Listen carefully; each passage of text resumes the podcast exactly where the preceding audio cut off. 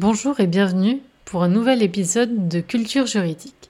Aujourd'hui, on va parler d'une œuvre, une œuvre littéraire, qui est Les plaideurs de Jean Racine. Cette œuvre, cette pièce de théâtre, a été écrite et publiée en 1668. C'est une comédie et une farce, et si vous connaissez un petit peu Jean Racine, ce n'est pas son habitude.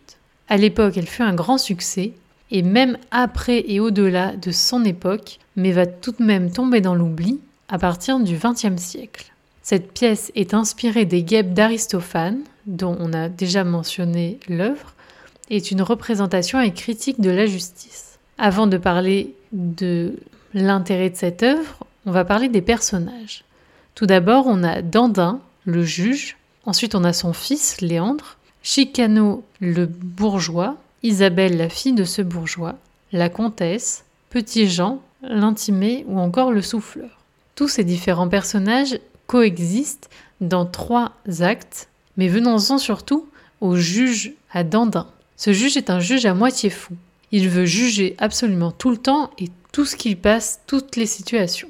Le fils de Dandin souhaite épouser Isabelle. Or, le père est assez réfractaire à cela, et donc ils vont organiser une, une situation pour manipuler le père. Ainsi, ils vont organiser le procès du chien. Le chien dénommé Citron est coupable d'avoir volé de la nourriture. Tout de suite, cette référence à un procès d'animal doit vous faire penser à l'épisode précédent où on a développé ensemble les procès d'animaux dans l'histoire à partir du Moyen Âge jusqu'à la fin de l'Ancien Régime. Venons-en un peu plus à la pièce en elle-même.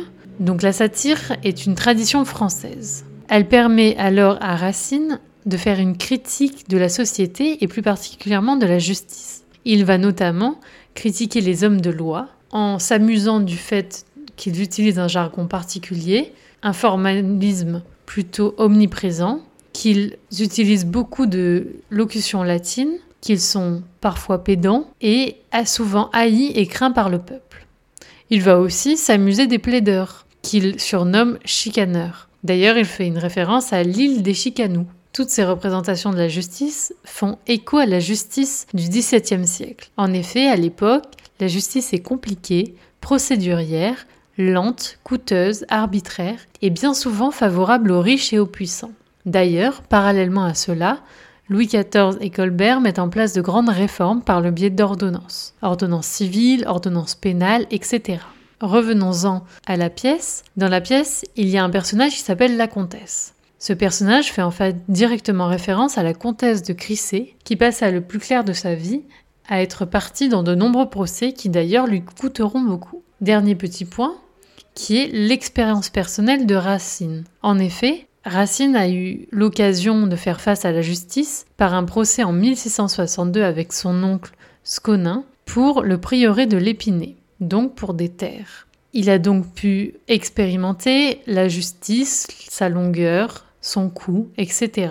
Pour en finir avec ce petit épisode, tout ce qu'on retiendra à la fin, c'est que le chien est gracié, que Racine a voulu dépeindre et critiquer la justice de son époque, et finalement, est-ce qu'on peut pas faire des parallèles avec la justice d'aujourd'hui pour certains points? Comme quoi, par le biais d'œuvres littéraires, on peut critiquer de façon virulente ou détournée une institution assez sacrée telle que la justice.